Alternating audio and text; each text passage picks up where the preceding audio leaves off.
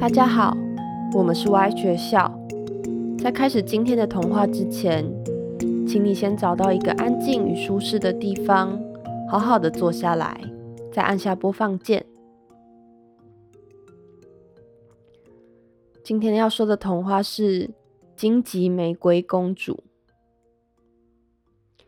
在很久很久以前，国王和皇后一直没有孩子，为此他们伤心又苦恼。有一天，皇后在洗澡，一只青蛙跳出水面，对她说：“你的愿望就要实现了，不久你就会生下一个女儿。”过了一段时间，皇后果真生下一个非常漂亮的女儿。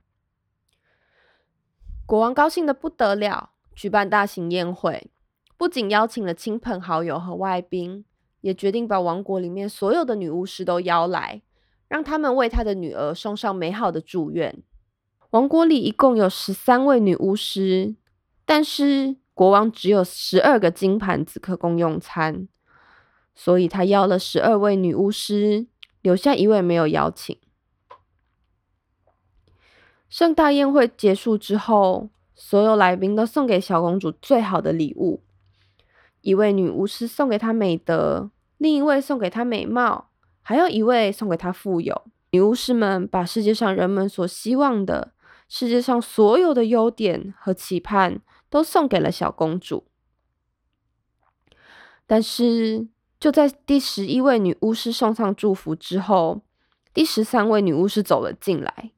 她对于自己没有被邀请感到非常的愤怒，打算献上恶毒的咒语当做报复。所以，她大声的喊道。国王的女儿在十五岁时会被一个纺锤弄伤，最后死去。在场的人都大吃一惊。这时，还没献上礼物的第十二位女巫师走上前来说：“这个凶险的咒语确实会应验，但是公主能够化险为夷，她不会死去，但会昏睡，昏睡整整一百年。”国王为了防止女儿遭到不幸。下命令没收王国里所有的纺锤，并下令全数销毁。随着时光流逝，女巫师们的祝福都在公主身上应验了。她聪明又美丽，性格温柔，举止优雅，人见人爱。公主十五岁生日那天，国王和皇后都不在，公主一个人在皇宫里走来走去，大房间、小房间都玩完了。最后，他来到一座老旧的塔楼，塔楼里有条蜿蜒而上的狭窄楼梯，楼梯的尽头有一扇门，门上插着一把生锈的钥匙。公主伸手转动那把钥匙，门一下就弹开了，里面坐着一位正忙着纺纱的老太婆。公主说：“老婆婆您好，你在这里做什么呀？”老太婆回答说：“纺纱呀。”公主指着从来没有看过的纺锤：“这小东西转起来真有意思。”说着说着，公主也想上前纺纱，手才刚碰到纺锤，立刻就倒在地上，失去知觉。第十三位女巫师的咒语应验了，然而公主并没有死。只是倒在那里，沉沉的睡着了。此时，从外面回来、刚走进大厅的国王和皇后也睡着了。马厩的马、院子的狗、屋顶的鸽子、墙上的苍蝇也都跟着睡着了。甚至火炉的火也停止燃烧，烤架上的肉也不再滋滋作响。厨师抓住一个做错事的奴役的头发，正要给他一耳光，叫他滚出去。连他们两个也盯在那睡着了，一切都动也不动，全部都沉沉睡去。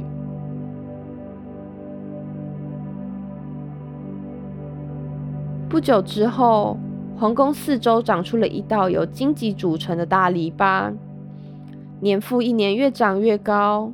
越长越密，最后竟将整座宫殿都完全覆盖住了。玫瑰公主的故事开始流传。传说中有一位国王的女儿，漂亮的公主正在荆棘掩盖之处沉睡。故事吸引了不少王子前来一探究竟。他们披荆斩棘，企图穿越荆棘走进皇宫，但都没有成功。他们不是被荆棘缠住，就是被树丛绊倒，仿佛被无数只手牢牢的抓住，完全无法脱身，最终痛苦的死去。好多好多年过去，某天又有王子来到这里。一位老爷爷向他提起荆棘之内有一座漂亮的皇宫，皇宫里有位美丽的女孩，名字叫做玫瑰公主。他和整座宫殿都睡着了。老爷爷还说，他曾听到他的爷爷谈起许多的王子都来过这儿，都想穿过荆棘，但都被缠住绊倒。听到这里，王子说：“这些都吓不倒我，我要去看玫瑰公主。”老人劝他不要试，可是他坚持要。这天恰好过了一百年。当王子来到树丛时，他遇见的不是荆棘，而是开满花朵的灌木，轻轻松松的就穿过了。才刚走过，他身后的荆棘又密密的合拢。当王子抵达皇宫，院子的狗沉睡着，马厩的马沉睡着。屋顶的鸽子把头埋在翅膀下沉睡着。当他走进皇宫，墙上的苍蝇沉睡着。厨房里的厨师举起手，正要赏奴役一个耳光。女仆手里抓着一只准备要拔毛的黑母鸡。王子继续往前走，一切安静的出奇，连自己的呼吸声都听得到。最后，他来到古老的塔楼。沿着楼梯往上走，推开了那扇门，看见玫瑰公主睡得正香甜，那么的美丽动人。